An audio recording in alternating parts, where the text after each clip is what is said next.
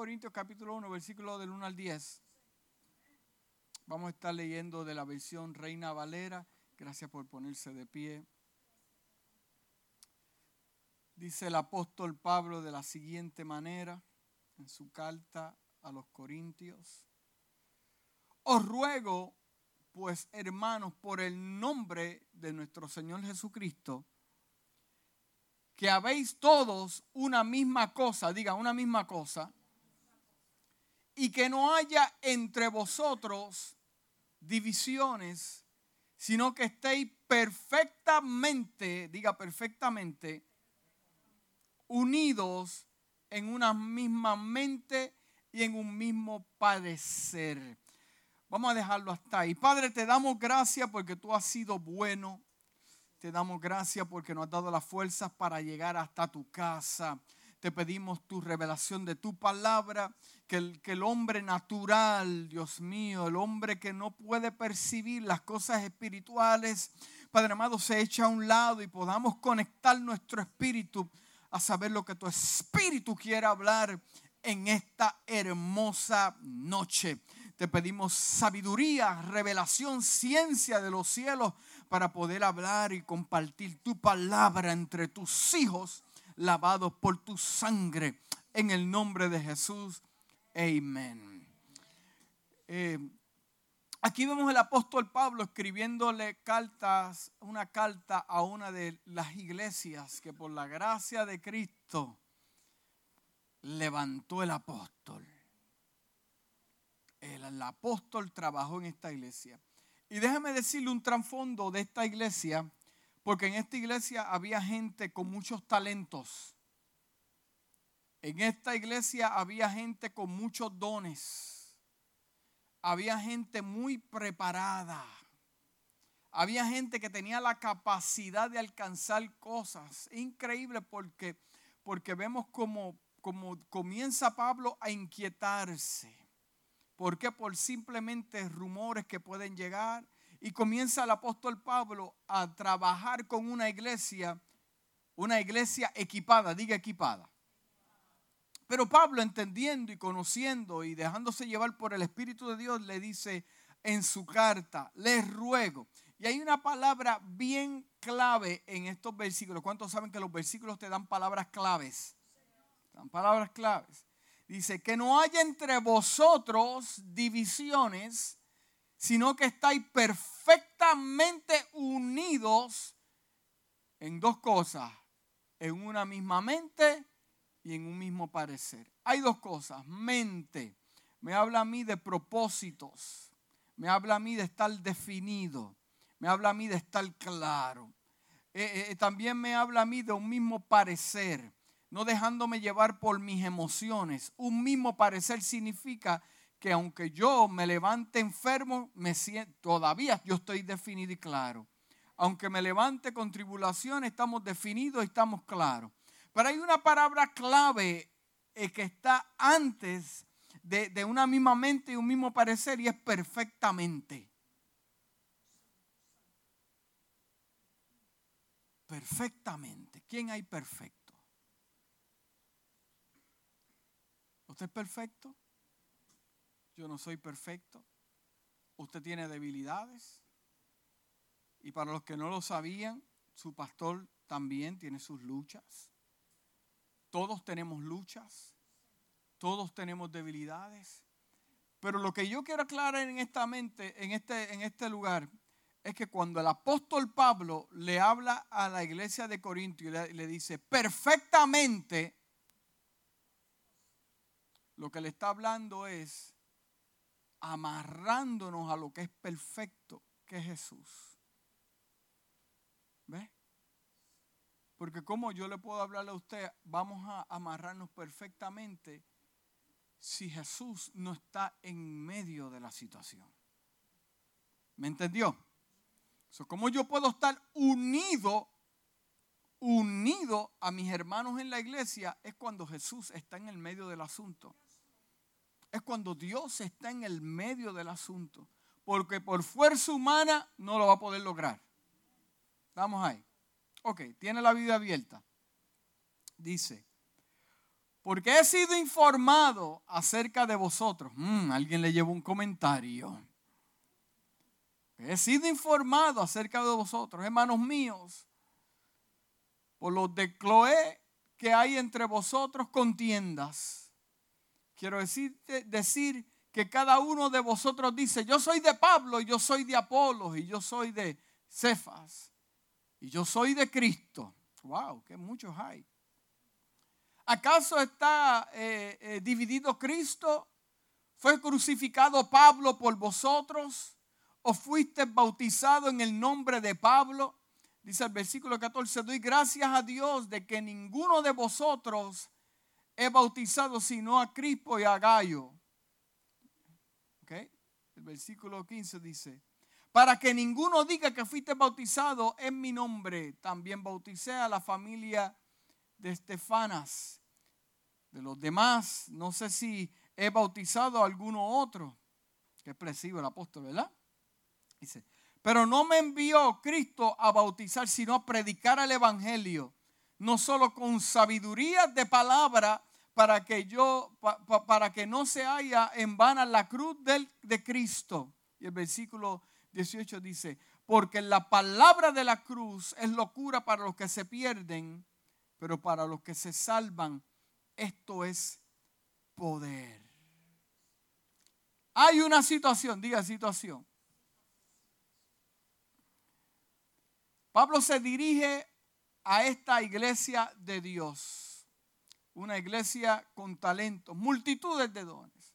Es decir, es una iglesia que poseía un sano conocimiento del Señor. Y también gozaban de las manifestaciones carismáticas del Espíritu Santo. Era una iglesia de sano conocimiento del Señor. Y también gozaban de las manifestaciones del Espíritu Santo. Mm. Una iglesia ideal, no. Ni tanto porque, porque aquí viene el problema. El problema es que hay divisiones internas, diga divisiones internas. Ellos como iglesia tenían los fundamentos de la doctrina cristiana y eran fieles seguidores de Cristo, pero estaban divididos en Cristo. O sea, ¿cómo podemos explicar este fenómeno? ¿Cómo podemos explicar de que una iglesia, el fundamento es el Señor, con gente preparada, con gente con talentos, con gente con dones, gente que tiene, como dice el americano, what it takes para hacerlo, para lograrlo, pero todavía hay divisiones.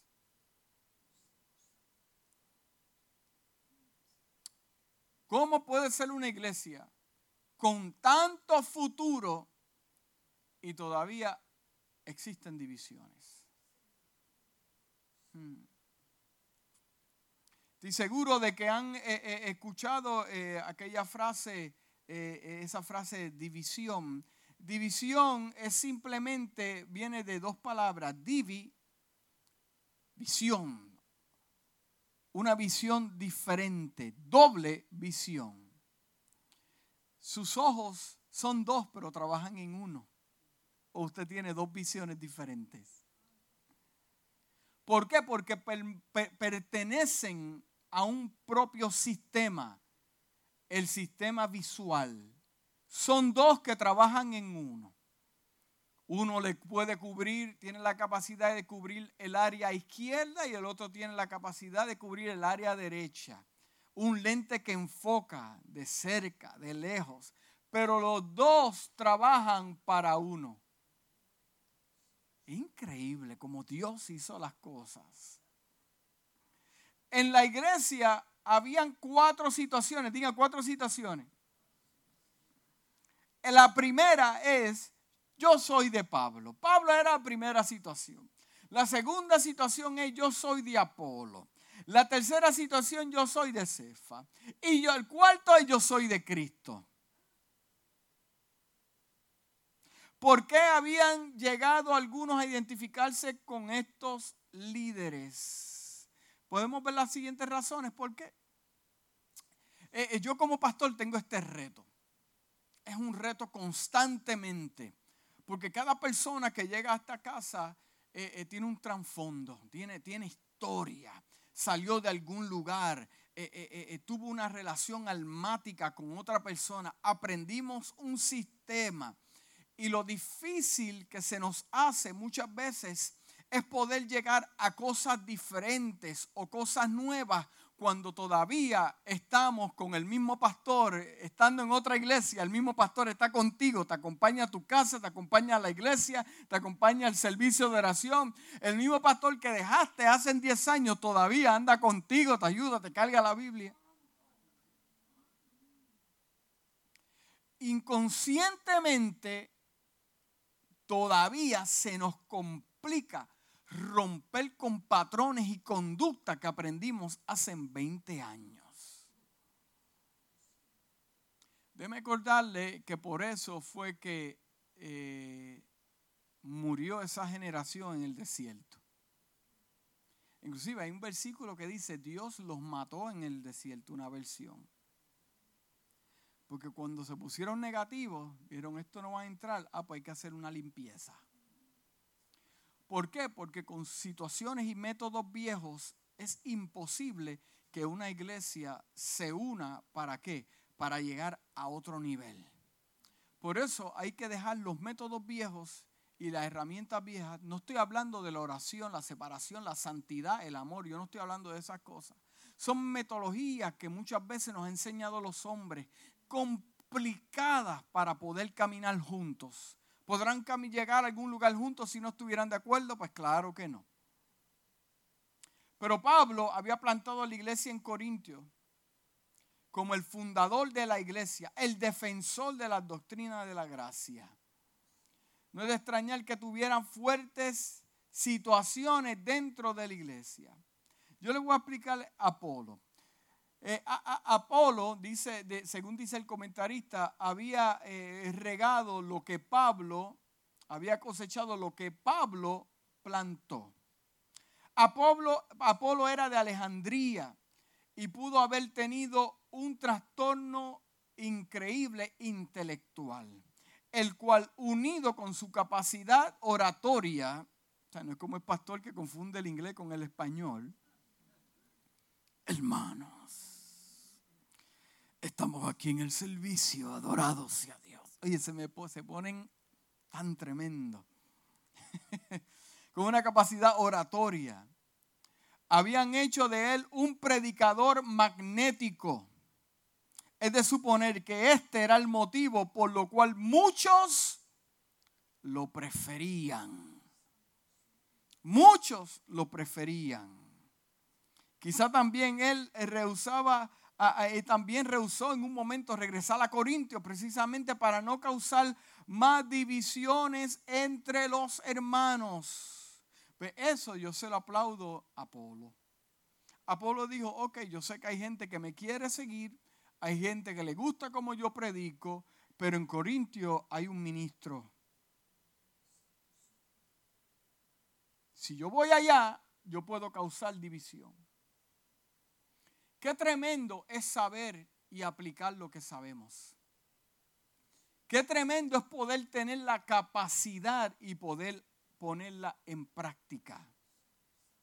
Porque fácil, el, hermano Apolo podía llegar allí para buscar los aplausos de los hombres. Pero gracias a Dios que aprendió este, este principio, que todos al final, por más talento que tengamos, por más capacidades que tengamos, por más altura y conocimiento o años en el Evangelio, nos une una cosa y es Cristo. Cuando la iglesia se une en Cristo,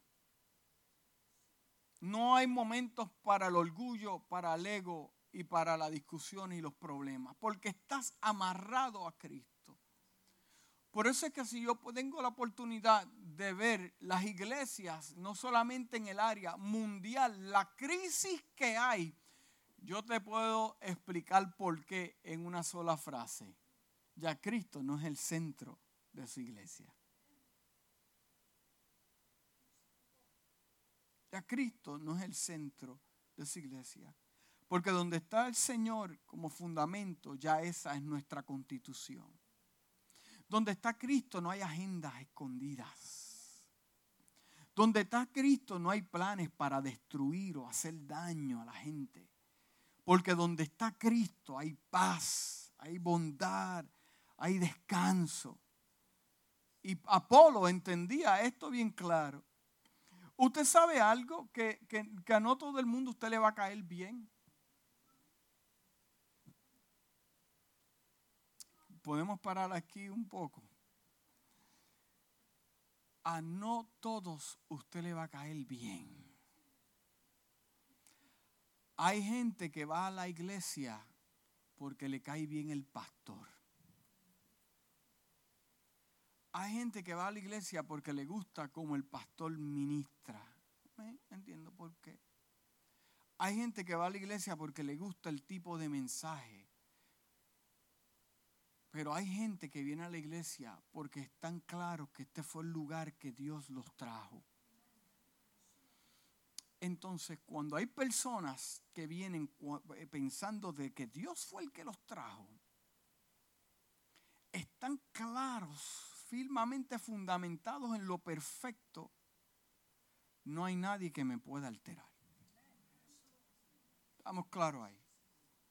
Entonces, cuando yo llego a los lugares, yo entiendo que yo me muevo bajo la gracia y la misericordia de Dios. Y entendiendo este propósito, yo tengo que reconocer que todos somos importantes dentro del cuerpo de Cristo. Todos somos importantes. No hay nadie mejor que el otro. No hay uno que sabe más que el otro, porque a los que saben más son los que se le escapan. Dice el refrán que al, cazador más diestro se le escapa la liebre. Hmm. Entonces el hermano Apolo decía, tú sabes qué, déjame aplicar la sabiduría y no ir a ese lugar porque yo sé que hay contiendas y divisiones. Eso también yo lo puedo aplicar. ¿Por qué? Porque yo no voy a un hogar donde están hablando mal del hermano. Y lo puedo aplicar de esa manera. ¿Por qué? Porque está causando divisiones. Yo no me voy a, yo en la iglesia donde yo estaba, yo sabía que los pastores hablaban mal del pastor. El pastor un día me llamó al lado y me dijo, esto es lo más que me gusta de ti, que yo sé que tú no te sientas a comer con ellos me invitaban a comer, me invitaban a desayunar, yo siempre me inventaba algo. Eh, eh, no, porque, porque ya yo sabía para qué me estaban llamando. Me estaban llamando para reforzar una idea que no era la correcta. Y como yo sabía, pues yo me mantenía aparte del grupo. Te quiero, pero mejor quererte de lejos. Sí, porque hay personas que la tienen que, te amo y te quiero, pero quédate por allá. Y qué bueno que, ¿verdad? El, hermano predicador Apolo entendía este principio. Y por eso tal vez yo, pues, no acuso al hermano Apolo porque hay gente que te sigue. ¿Okay? Para Cefa, Cefa era, era un hombre arameo que era quién? Cefa. ¿Quién sabe quién era Cefa? Pedro. ¿Sabe que Pedro tuvo una discusión con Pablo? Discutían esos dos, Dios mío. Discutían, discutían. Cuando apareció el apóstol Pablo a la escena, eso causó un, un, malestar increíble porque muchos de los que seguían a Pedro y estaban dentro de la congregación eran familiares que Pablo mató. Entonces aparece el hermano Pablo, esto es un espía. Aparece el hermano, ¿están aprendiendo algo? Aparece el hermano Pablo, este vino a matarnos. Entonces cuando Dios comienza a hablarle al hermano Pablo, al apóstol Pablo, de que va a hacer algo increíble con los gentiles, el hermano Pedro, como todavía no había sido revelado la gracia, su totalidad, tuvieron discusiones. Tuvieron discusiones. Pero qué bueno que aunque hayan diferentes opiniones o términos bíblicos, llegaron a una conclusión. ¿Por qué? Porque los dos tenían a Cristo como su fundamento. fácilmente Pablo hubiera dicho, pues sabes qué, yo me largo de aquí. Y Pablo y Pedro le hubiera dicho, tú sabes qué, tú, tú llegaste los otros días, yo caminé con Cristo. Yo caminé con Cristo, yo comí con Él, yo caminé sobre las aguas, yo lo vi crucificado, yo lo, lo negué tres veces y todavía, ¿y tú de dónde saliste? ¿Tú llegaste aquí? No. En ningún momento yo vi a, este tipo de discusión en las escrituras. ¿Por qué? Porque su fundamento era Cristo. ¿Estamos claros? Josefa era el nombre arameo de Pedro. Y ahora Cristo, es interesante eh, que había gente que decía, ah, ustedes siguen a Pedro, tú sigues a Pablo, a Pablo, pero nosotros seguimos a Cristo. Sí, pero hermano, el Cristo está en el cielo. Y a pesar de que yo entiendo lo que están hablando, pero la intención de era unirse en un solo grupo. Pero yo le pregunto en esta, en, esta, en esta hermosa noche, ¿por qué existen tantos corazones endurecidos e insensibles en este tiempo? ¿Por qué existe? ¿Seré yo el único que me doy de cuenta? Que me doy cuenta ¿Cuántos, han visto este fenómeno? Porque hay gente endurecida, endurecida, gente endurecida, insensible. Eh, eh, eh, ¿por, qué hay tantos apartados de la fe? Mira, hay más gente apartada en el mundo que los que están sirviendo hoy en la iglesia. Que están apartados de lo que... Pero, pero, pero ¿por qué no asisten a una iglesia? ¿Por qué hay personas que no quieren ser partícipes de ministerios ni tampoco servir. Servir. Me, entero los otros días que, que, lo que están haciendo los pastores en el área es que cogen a un pastor y empiezan a hablar mal de él para que la gente no se le vaya a la iglesia. Y comienzan a hablar mal de él y comienzan a levantarle falsos para qué, para que no se vaya. Pero para mí lo que yo tengo entendido es que esto es un solo cuerpo. Esto es un solo cuerpo. Para mí, como dice el americano, I'm a team player. Yo no estoy jugando en otro equipo, yo estoy jugando en the same team.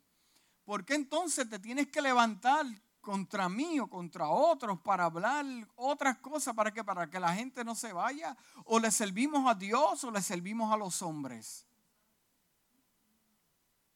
O le servimos a Dios o le servimos a los hombres.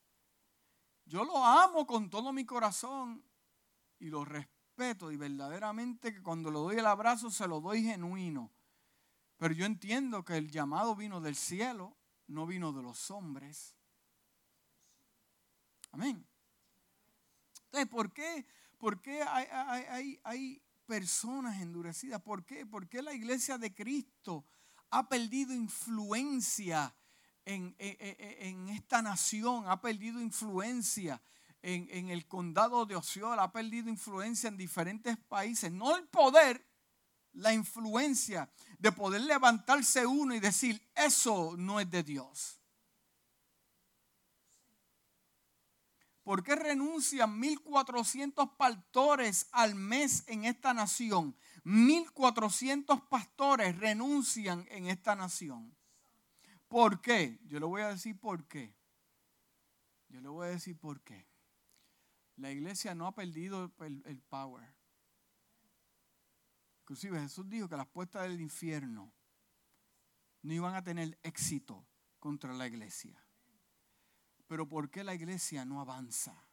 Si tenemos a Cristo como fundamento, lo que es perfecto. ¿Está preparado? ¿Lo quieren escuchar? ¿Está preparado? Porque no damos testimonios como hijos de Dios. Por eso los corazones se endurecen. Porque no damos testimonio como hijos de Dios. No damos testimonio en la iglesia, fuera de la iglesia. No damos testimonio como gente que ama a Dios en los trabajos, con la familia el libro de Juan capítulo 17, versículo de 1 al 23 dice, para que todos sean uno, como tú, oh Padre, en mí y yo en ti, que también ellos sean uno. Esta fue la oración de Jesús. Uno en nosotros. ¿En quién? En nosotros, dijo Jesús. Para que ellos sean uno también, ellos, pero ¿en qué? En nosotros. Y hay una palabra clave, dice, para que el mundo crea que tú me enviaste. No hay manera, no hay, existe otra manera que el mundo vea que, que, Jesús fue enviado del Padre, al menos que la iglesia se una en este elemento. No puede avanzar la iglesia. ¿Y por qué yo le, le traigo este tipo de mensaje? ¿Por qué? Porque este es el último jueves de este año. Y la única manera en que el mundo va a poder ver de que nosotros somos una iglesia llamada por Dios es cuando la iglesia se une. ¿Por qué? Porque al unirse pasa algo. ¿Qué pasa cuando la iglesia se une? ¿Qué, pasa cuando la iglesia se une? Hay testimonio. Testimonio.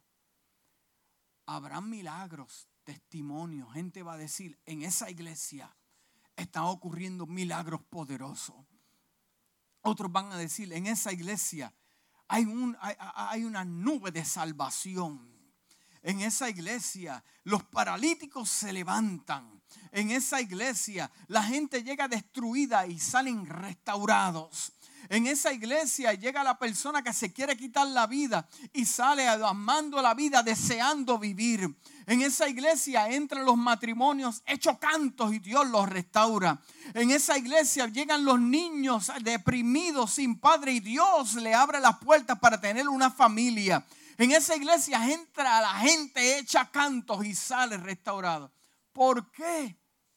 ¿Cómo la iglesia se puede unir dejando el orgullo y el ego que tanto mata a la gente de adentro hacia afuera y poniendo lo que es de Dios primero y lo de nosotros segundo o hasta último. Porque de ninguna manera el mundo va a poder ver de que somos llamados de parte de Dios si la iglesia no se une en una sola visión y misión en esta nación. La palabra clave es para que el mundo crea que tú me enviaste. En otra versión dice para que el mundo vea que ellos son hijos verdaderos. So, si la iglesia no está unida, si nuestra familia no está unida, porque como familia, sacerdote, usted necesita una visión y una misión en su casa. Y la iglesia hay una misión y una visión también. Si la familia no se une, difícil que también la iglesia se una. Porque la iglesia es simplemente un lugar de reunión donde se reúne gente que está unida, donde nadie los ve, donde nadie los ve. O sea que sin, sin unión no puede haber testimonio. Para yo poder, yo tengo testimonios míos. Yo tengo testimonios míos. Míos. Y los testimonios que yo tengo, eh, eh, como dicen en inglés, I'm very proud. I'm very proud of myself. Vivo orgulloso de mis testimonios como hombre, como persona. Pero para yo poder tener un testimonio hoy, ¿usted sabe lo que yo tuve que hacer? Yo tuve que sentarme, recoger mis pedazos en el piso y ponerlos todos juntos. Ponerme de acuerdo con mi alma, cuerpo y espíritu de ser una sola pieza. Cuando yo hice eso, tuve un testimonio. Porque es imposible que una iglesia se una si cada individuo en sí está dividido por dentro. Si yo vivo dividido, de que no tengo cumplimiento con Dios. Hoy sí, mañana no. Mañana lo hago, hoy no. Hoy amo a Dios, mañana no quiero orar. Hoy oro y mañana no. Eh, hoy hago esto. Wow, le iba a decir algo, pero lo, voy a guardar para el domingo porque está demasiado de fuera de liga. No, no, no, para el domingo, para el domingo. No me agite, no me divida. No, lo que iba a decir está bien fuerte. No, lo dejo para el domingo. Fuerte no que va a caer fuerte, que, está fuera. Anyway, lo dejo para el domingo. Vamos a despedirle el año el domingo. Así que traiga su sombrerito. Se me olvidó lo que iba a decir. ¿Qué estaba hablando? Tuve que sentarme y decir, a esto fue lo que Dios me llamó. A esto fue lo que Dios me llamó. Esto es mi llamado. Y yo sé lo que Dios me dijo. Esos tres ingredientes los metí en un blender y me metí yo mismo y los hice una sola pieza. Porque si yo estoy dividido por dentro, jamás podré dar testimonio. Cuando tú ves a alguien que no puede dar testimonio, que no da testimonio, que no da fruto, es que por dentro tiene una batalla que no está unido.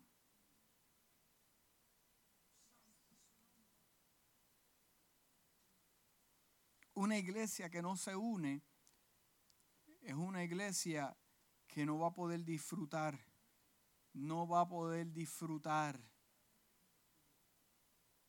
de la plenitud de Dios en la casa.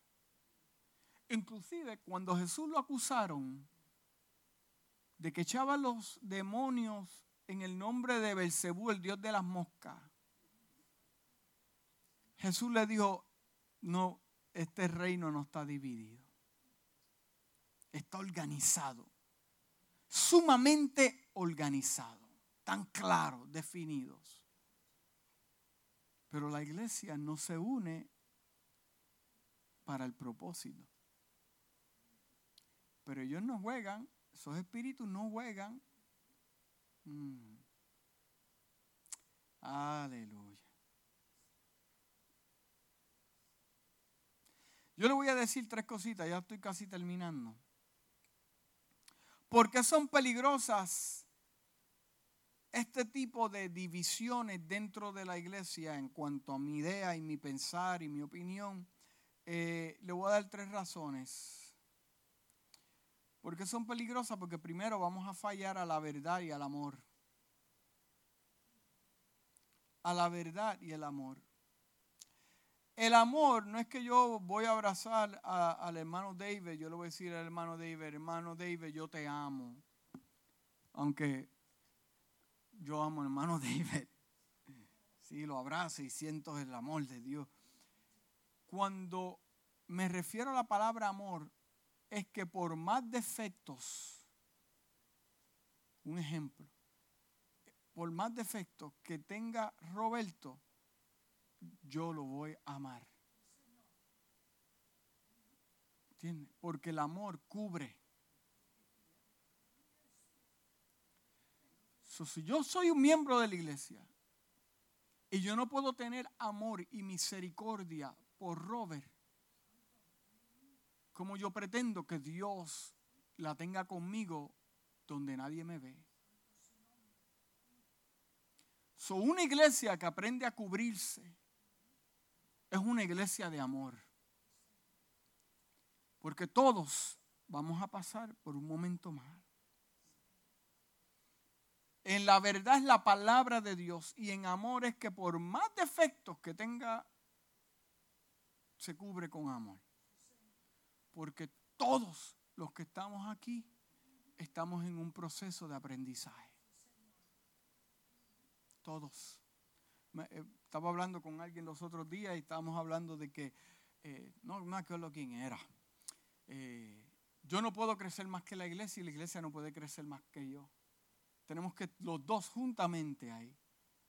Madurar y crecer, madurar y crecer. Ya por lo menos puedo hablar mejor español, ¿verdad? Sí, ella me corrige. El día de Navidad me hizo, dijiste esto, tum, tin, tan, tum. pero, pero estamos ahí, en amor y verdad.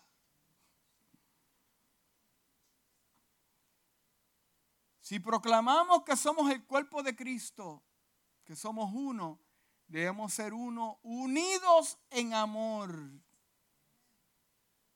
Y soportarnos en amor, reconociendo que todos, todos tenemos situaciones.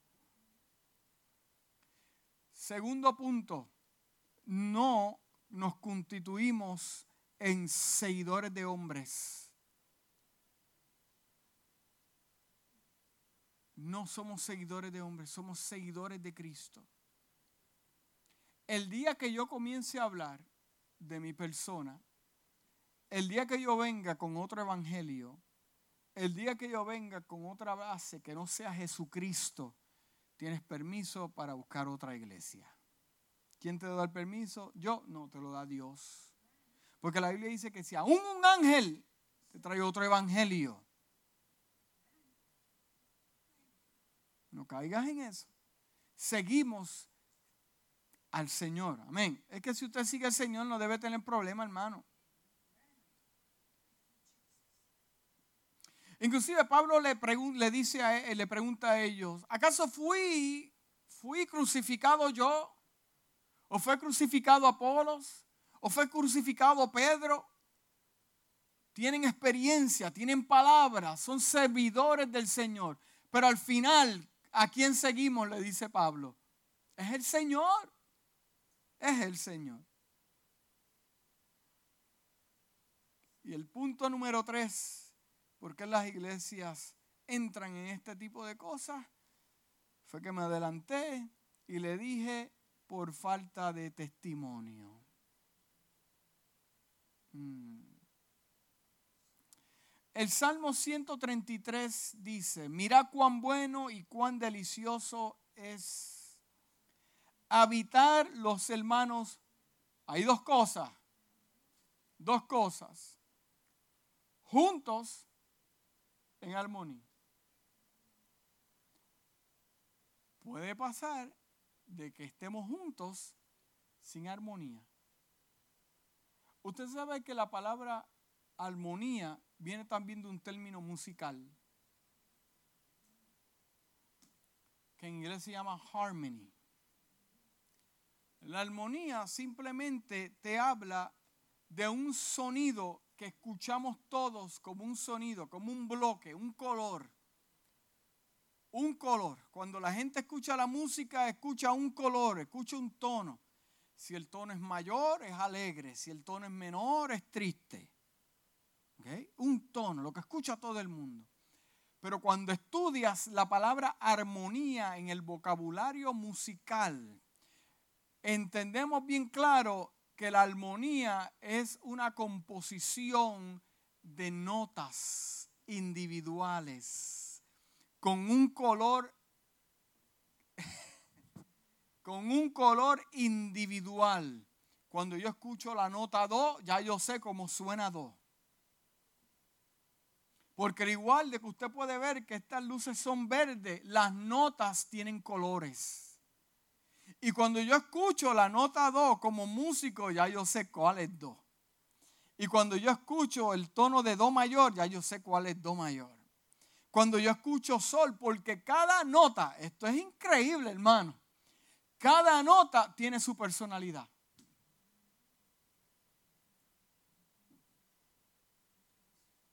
a mí me gusta mucho sol, porque sol está como en el medio. Do, re, mi, fa, sol. Todavía falta do, re, mi, fa, sol. Así, do y vuelve otra vez la octava. So, sol está en el fa y en el sol son las notas más warm, lo que le llaman son las notas eh, eh, eh, más amorosas. Pero a pesar de que cada uno tiene su personalidad, cuando se juntan componen un acorde para crear una música, para acompañar a alguien que es el que está cantando. Ahora, si cada nota musical del acorde dice, yo sueno mejor que tú, mi nota aguda es mejor que la tuya, yo soy la primera en la escala musical, ¿cómo te llamas? Yo me llamo Do, Do, Re, Mi, Fa, Sol, La, Y otra dice, no, yo vengo aquí porque yo soy la más deep. Mm. Tuvieron una pelea de acordes. Que el que está sentado, aunque no sepa de música, va a decir, ahí hay un reguero que no se sabe ni la hora que es. ¿Por qué? Porque cuando las notas no se ponen de acuerdo, no pueden traer armonía. Y la palabra armonía dice juntos en armonía. O sea, juntos, no desafinados. ¿Usted ha escuchado gente que se desafina? ¿Usted ha escuchado gente cantando y canta toda la canción desafinados? Y piensan que están cantando bien. Estas muchachas se ríen. Están cantando y oye, están y están sumamente desafinados. ¿Por qué? Porque el, instrumento perfecto es la voz. Y cuando las notas del instrumento de la voz no están en armonía con las notas del piano, hay una división.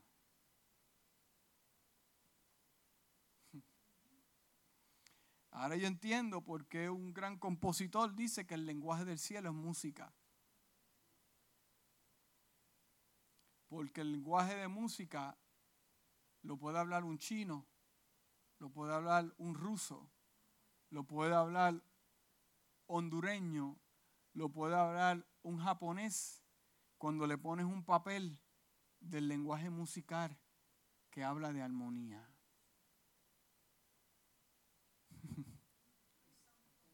Mm. Mira cuán bueno y tan delicioso es cuando los hermanos están juntos en el mismo acorde. En el mismo acorde. En el mismo acorde. Y con esto ya termina.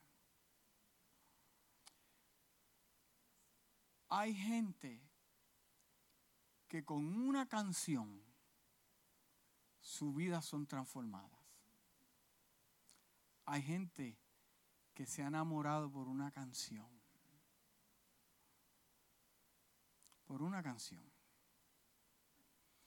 Y si la gente que llega aquí los domingos con diferentes problemas se ponen de acuerdo de crear una música para el cielo, y dejar nuestras ideas y nuestras cosas un poco hacia un lado y dejar que sea Dios el que opere en la vida de la gente, en el futuro propósito, destino de la iglesia.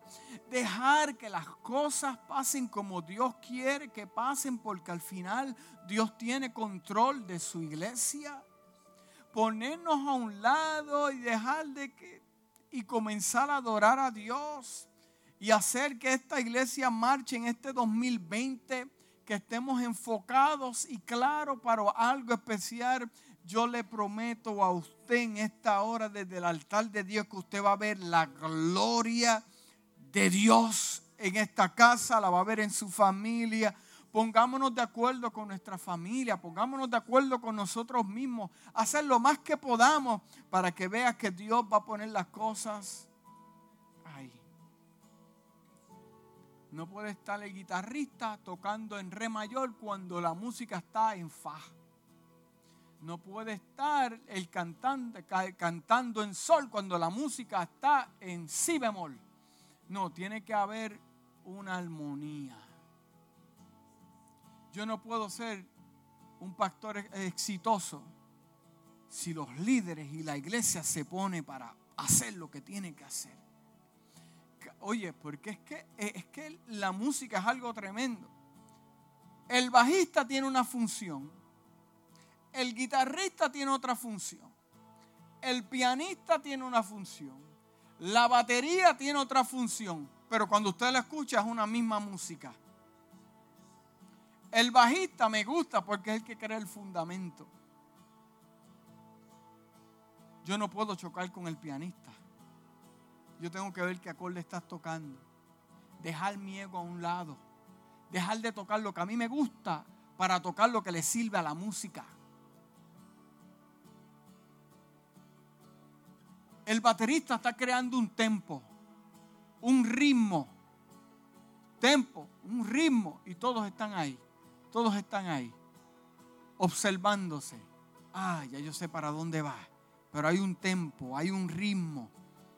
Y la gente no sabe lo que está pasando entre los músicos, solamente oye colores. Y la gente, ay, qué lindo, mira. Pero para tú llegar a ese nivel, el músico tiene que dejar su ego allá, afuera en la calle. Porque puedes preguntarle a cada músico, uno te dice, yo soy salsero, yo soy merenguero, yo soy rockero.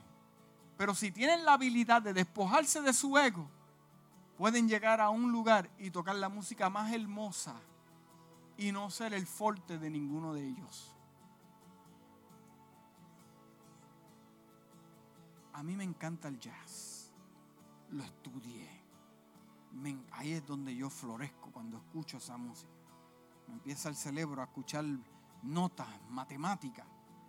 Pero también sé bajar de diferentes niveles musicales para adorar en la casa con mis hermanos. ¿Me está entendiendo? ¿Me está entendiendo? Adorar, dejar lo que a mí me gusta a un lado y hacer lo que le gusta a Dios. No hay, escúcheme bien, que hermano, no va a haber manera de que esta iglesia se mueva hacia adelante si yo no me uno con el ministerio de la hermana, con el ministerio del hermano. ¿Qué te hace falta? ¿En qué te puedo ayudar? ¿En qué podemos hacer? Yo no me puedo enfocar en mi palabra, en mi mensaje, en mi, en, mi asunto. No, ¿qué le falta a cada ministerio? ¿Qué le falta a Roberto?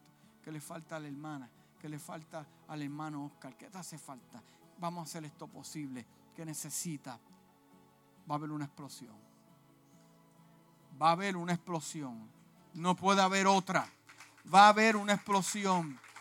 Yo le pido que el 2020, el 2020, el 2020, el 2020, esperamos que sea un año tremendo para la iglesia. No se alarme si los acontecimientos mundiales comienzan a moverse.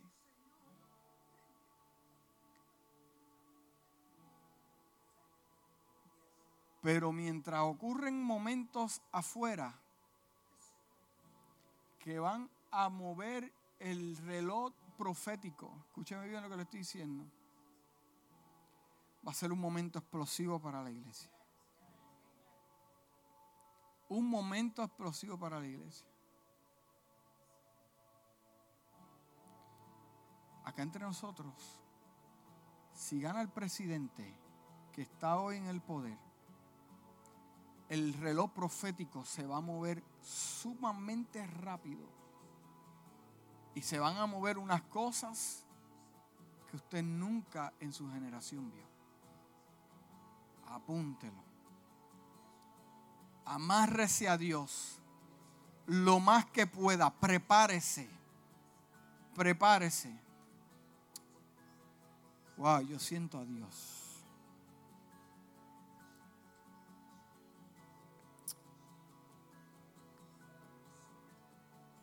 Gracias, Padre. Gracias, Padre. Nos unimos en ti, Dios. El fundamento que es la roca, Jesús.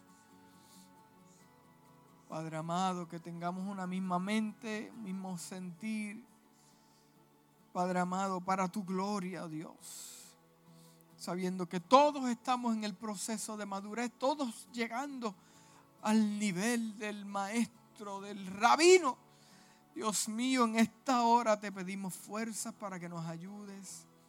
Háblanos, porque somos tu cuerpo yo vengo contra todo espíritu de división, contra todo demonio que viene del mismo infierno, para dividir, para romper, para ensuciar lo que tú has hecho. En el nombre de Jesús atamos las mentes a las mentes de Cristo. Padre amado, para que te glorifiques Dios en el nombre de Jesús.